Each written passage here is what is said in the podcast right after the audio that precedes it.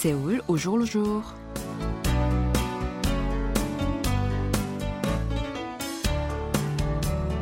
Bonjour à toutes et à tous, merci de nous rejoindre pour cette nouvelle édition de votre magazine de société Séoul au jour le jour. Cette année, les collèges et les lycées en Corée du Sud ont reçu un nombre plus important de nouveaux élèves que l'année précédente. Les médias et des experts ont pourtant évoqué à plusieurs reprises le problème d'un taux de naissance faible et d'un vieillissement de la population dans la société coréenne. Alors quelle est la raison de ce phénomène surprenant qui va à l'encontre de la tendance démographique inquiétante du pays? Du matin clair.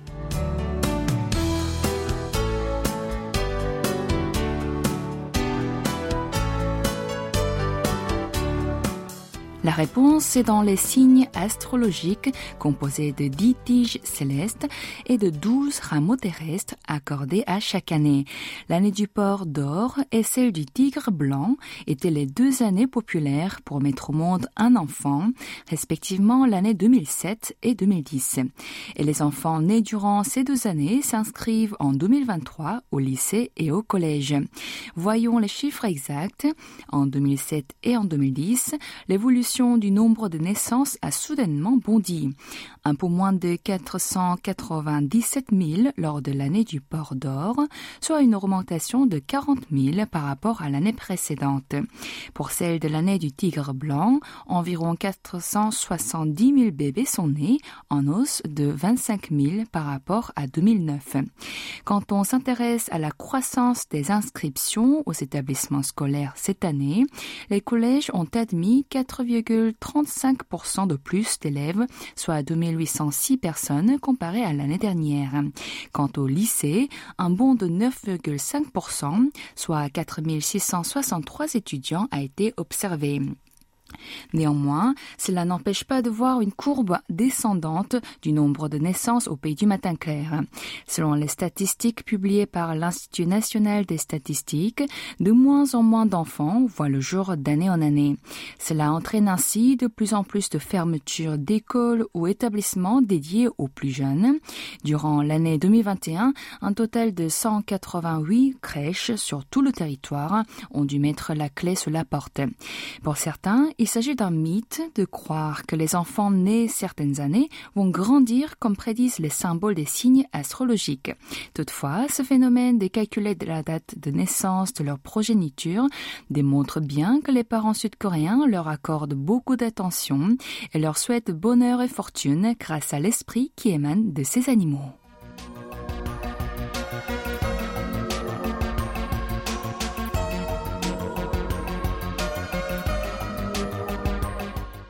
Il reste moins d'un mois avant la rentrée scolaire en Corée du Sud. Les élèves sont nombreux à être curieux de savoir avec qui ils seront en classe pour cette nouvelle année scolaire. Quels sont les critères de la répartition des enfants dans chaque classe? Selon la chaîne SBS, le principe de base est d'aligner les élèves par rapport à leurs notes scolaires pour éviter que les meilleurs élèves soient dans certaines classes. Puis les enseignants organisent une réunion avec cette liste imprimée car il y a plein d'autres facteurs à prendre en compte. D'après Cho Hyunju, enseignante de collège, il est important de repérer les élèves qui ont du mal à se fondre dans la masse et de les répartir dans la même classe avec ceux qui ont une personnalité similaire pour qu'ils puissent bien s'entendre entre eux. Par contre, quant aux élèves très sociables qui s'adaptent bien au nouvel environnement ou qui ont un bon leadership, ils sont souvent séparés afin qu'ils puissent partager leur dynamisme dans chaque classe. Puis, s'il y a un élève rebelle qui ne respecte pas les règles d'apprentissage, les enseignants attribuent dans sa classe un jeune qui a une personnalité assez forte pour le calmer. Qu'en est-il des jumeaux?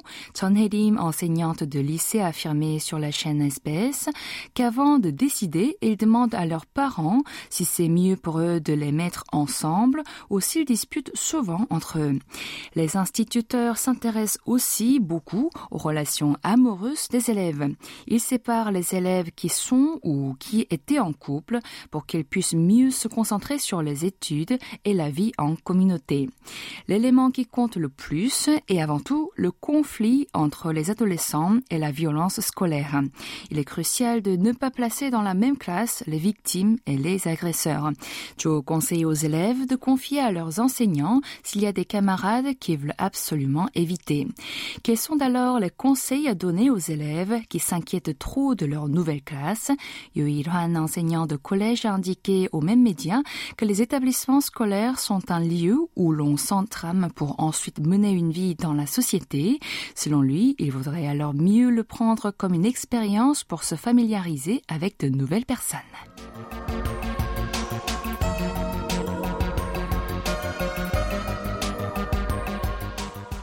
Au pays du matin clair, les personnes âgées désignent ceux qui ont plus de 65 ans. Pourtant, les soixantenaires ne se considèrent pas eux-mêmes comme des seniors. C'est ce que nous apprend l'enquête de la municipalité de Séoul publiée lundi dernier. Elle a été réalisée en juin et juillet 2022 auprès de 3010 individus âgés de plus de 65 ans résidant à Séoul. Selon le résultat, les interrogés estiment qu'en moyenne ou entre dans le troisième à partir de 72,6 ans. Ce résultat serait attribuable au mode de vie rajeuni des générations aînées. En effet, plus de 8 sondés sur 10 utilisaient un smartphone, 11,5% maîtrisaient l'ordinateur et 4,1% les tablettes. 9,9% savaient commander leur plat dans les restaurants via une borne de commande automatique. 26,3% ont obtenu des informations principalement sur Internet. Ce chiffre a plus que triplé par rapport à 2018. La télévision restait tout de même la source d'information la plus exploitée, avec 84,5%. Près de 70% préféraient se renseigner auprès de leurs proches. D'ailleurs, la population active était plus nombreuse qu'auparavant. 41,6% exerçaient une activité professionnelle, enregistrant une hausse de 6,5 points par rapport à il y a 4 ans. Parmi eux, 31% géraient une affaire sans employé et 28,2% avaient un emploi permanent. En moyenne, une personne a gardé le même boulot pendant 15,3 ans. Le revenu mensuel moyen était 1,9 million de won, soit 1440 euros. Le niveau d'éducation a également augmenté. 13,8% des EIE étaient diplômés d'une université, tandis que 35,7% ont arrêté leurs études après le lycée. Les modes de transport les plus couramment utilisés étaient le bus et le métro, avec 28,7% et 27%. Un peu moins d'entre eux, à savoir 26%, avaient tendance à marcher et 12,9% se déplaçaient en voiture. Deux seigneurs sur dix ont déclaré conduire, mais 11% ressentaient des gènes à cause de la baisse de la vue et de la diminution des réflexes. Concernant les installations sociales que les seigneurs fréquentent le plus, on retrouve en tête les établissements hospitaliers avec 93,4%. Viennent ensuite les parcs en plein air, les établissements religieux, les centres pour personnes âgées et les centres culturels. En dehors du mode de les personnes âgées ont-elles réellement un physique plus jeune que dans le passé? D'après l'enquête nationale sur la condition physique menée en 2017, la force de préhension des hommes au début de la soixantaine a progressé de 5,7% en deux ans avec 2,1 kg. La puissance de la poignée de main fait entrevoir la force musculaire d'une personne. Les femmes de la même tranche d'âge ont également vu ce chiffre s'accroître de 6,2%. À ce propos, le Japon recommande aux entreprises d'employer les salariés jusqu'à 70 ans du fait que leur niveau musculaire est similaire à celui des soixantenaires de l'ancien temps. Notre prochaine nouvelle portera sur un couple américain qui a obtenu un voyage en Corée du Sud pour avoir aidé des touristes sud-coréens lors du dernier Noël. En attendant, faisons une petite pause musicale avec Samuel Present interprété par Mellomans. 들어오면 자연스레 뜨던 눈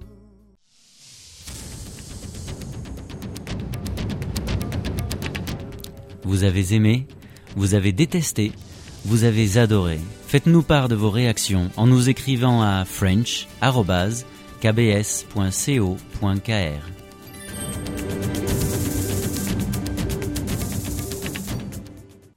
Et oui, vous êtes bien sur KBS World Radio pour votre magazine de société Séoul au jour le jour, en compagnie de Kim Monju ce jeudi 9 février.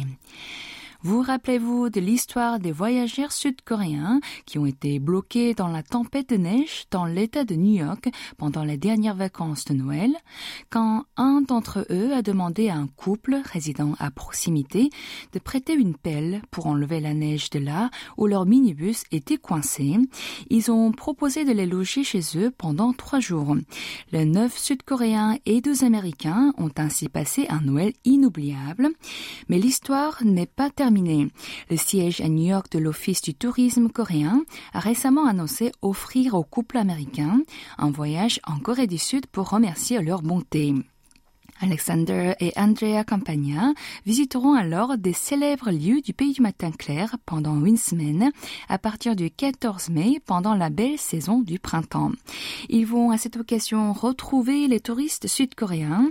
Divers programmes participatifs de la culture coréenne les attendent également, y compris des cours de cuisine coréenne.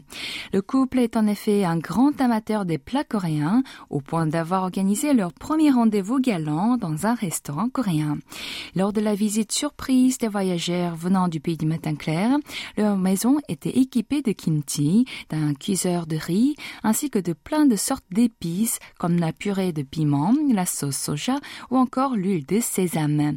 Les visiteurs ont donc cuisiné du tteokbokkeum, du porc sauté à la sauce pimentée et du tteokbokkeumtang, du poulet épicé braisé pour exprimer leur gratitude. Che Joseph, qui était en lune de miel avec sa femme, a témoigné au New York Times que le couple Campagna était les personnes les plus gentilles qu'il n'avait jamais rencontrées. Cette histoire émouvante s'est répandue jusqu'à la Corée du Sud à travers les chaînes américaines comme ABC, NBC et CNN. En apprenant cette nouvelle, la gouverneure de l'État de New York, Kathleen Hochul, a décerné aux Campagna une médaille qui les qualifie de héros de la tempête de neige à Buffalo. Park jae le directeur du siège à New York de l'Office du tourisme coréen, a souhaité véhiculer l'image de la Corée du Sud qui n'oublie jamais les personnes qui ont aidé ses habitants.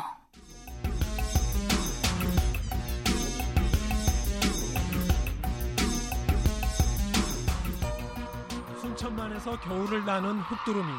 먹이 활동을 하는 흑두루미들을 잡아서 몸통에 위치 추적 장치를 달았습니다. GRUS 2301 강사 Un employé de l'Institut coréen d'écologie et d'environnement crache des mots comme un mot de passe et lâche une grue. Il s'agit d'une grue moine au corps noir et brun, enregistrée en tant que monument naturel numéro 228. Récemment, certaines d'entre elles ont été capturées dans la baie de Suncheon, dans la province de Cholla du Sud, puis ont été libérées avec un dispositif de repérage. GRUS 2000 1303 est le nom d'étiquette d'une des grues. La ville de Suncheon et une équipe de recherche dirigée par le professeur Song Ha-chol du département de biologie de l'Université nationale de Cholla du Sud a installé un outil de géolocalisation sur cette espèce pour la première fois en Corée du Sud. Et cela a pour objectif de gérer les habitats des grues dans cette région, plus précisément pour vérifier leurs routes migratoires et leurs aires de reproduction. Cette fois, cinq grues font l'objet de cette expérimentation. Un petit dispositif de repérage en forme de téléphone portable est fixé à l'arrière entre les ailes. Un outil coûte 2 millions de won chacun, soit environ 1500 euros. La partie bleue sur l'écran est la cellule qui absorbe la lumière du soleil. L'équipe de recherche explique qu'elle peut recevoir des informations de localisation de manière semi-permanente. Jusqu'à aujourd'hui, des chercheurs sud-coréens sur les oiseaux domestiques ont pris comme référence des données de Chine et du Japon pour estimer la route migratoire de la grue ou encore en se basant sur des statistiques de l'Institut national des ressources biologiques. Désormais, ils accumuleront eux-mêmes les informations de localisation des oiseaux de la baie de Suncheon et à partir de cela, ils seront en mesure d'étudier les voies de migration exactes et les aires de reproduction et les habitats.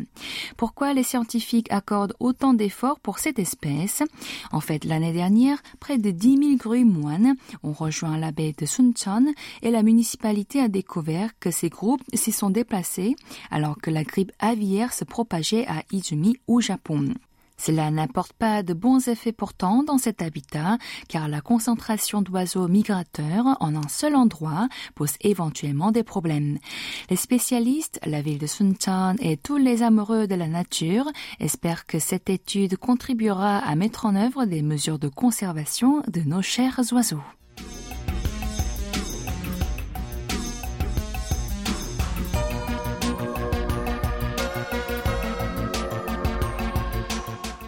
L'année dernière, l'aéroport international de Kimhae à Busan a dépassé le million de passagers. Cette année, il devrait retrouver son niveau de fréquence d'avant l'apparition de la pandémie de Covid-19. Plus l'aéroport est bondé, plus il est important d'assurer la sécurité. À part les agents humains, il y a trois chiens de détection qui travaillent dur pour repérer les substances illicites. L'année dernière, parmi 6454 cas de découverte de drogue, 23% ont été détectés grâce aux canins. Alors, comment remplissent-ils leurs tâches d'habitude? Selon l'agence de presse Yonhap, le mois dernier, les bagages venant d'Osaka au Japon étaient sans cesse sortis sur un convoyeur. Alexander, un chien de 8 ans, est resté son museau collé à une valise pendant longtemps. Son maître Idong-un l'a éloigné avec une tête sérieuse. Qu'est-ce qu'il y avait dans ce sac? L'objet en question était un médicament contre le rhume. C'est cette substance qui a stimulé l'odorat de l'animal. Selon Lee, on dit qu'il y a des drogues sans odeur ces jours-ci, indétectables par les humains, mais rien ne peut échapper au radar des chiens. Ceux-ci sont capables de trouver un petit joint de cannabis caché au fond d'un bagage. La capacité olfactive des canins est tellement développée qu'une fois, il est arrivé d'avoir arrêté un agent de la brigade des stupéfiants. Il avait visité l'aéroport sans changer sa tenue qu'il avait portée la veille pendant son boulot. Un chien renifleur avait alors réagi à l'odeur de cannabis qui y a été imprégné. Piol, un autre chien qui travaille pour l'agence de quarantaine des animaux et des plantes, très occupé en début d'année. Suite à la multiplication des mariages internationaux, beaucoup de femmes d'origine d'Asie du Sud-Est regagnent leur pays natal pour visiter leur famille et retournent souvent avec des nourritures locales en ignorant que c'est illégal. Le canard de 6 ans est capable de détecter la viande séchée, les saucisses et le fromage peu importe qu'il soit emballé sous vide ou non. Piol est aussi doué pour repérer l'odeur des animaux. Certains voyageurs ramènent des œufs depuis les pays étrangers, comme ceux de perroquets pour les vendre cher en Corée du Sud. Pourtant, il est impossible de passer par le contrôle des chiens renifleurs sans se faire remarquer. En vertu de la loi actuelle, il est interdit d'apporter des produits d'élevage transformés, des animaux ni des plantes. Quant à Wenzor, il s'occupe des explosifs. Dès que quelqu'un signale la présence d'un explosif, il renifle tout l'aéroport pour le trouver. Selon un policier de Busan, il y a pas mal d'appels téléphoniques ou SMS qui viennent de l'étranger et qui ne se révèlent être que de fausses alertes.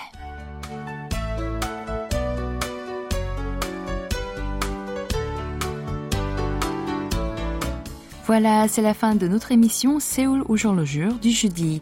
C'était Iji et Kim à la rédaction et au micro avec Yang à la réalisation. Merci de nous avoir suivis et nous vous souhaitons une très bonne soirée.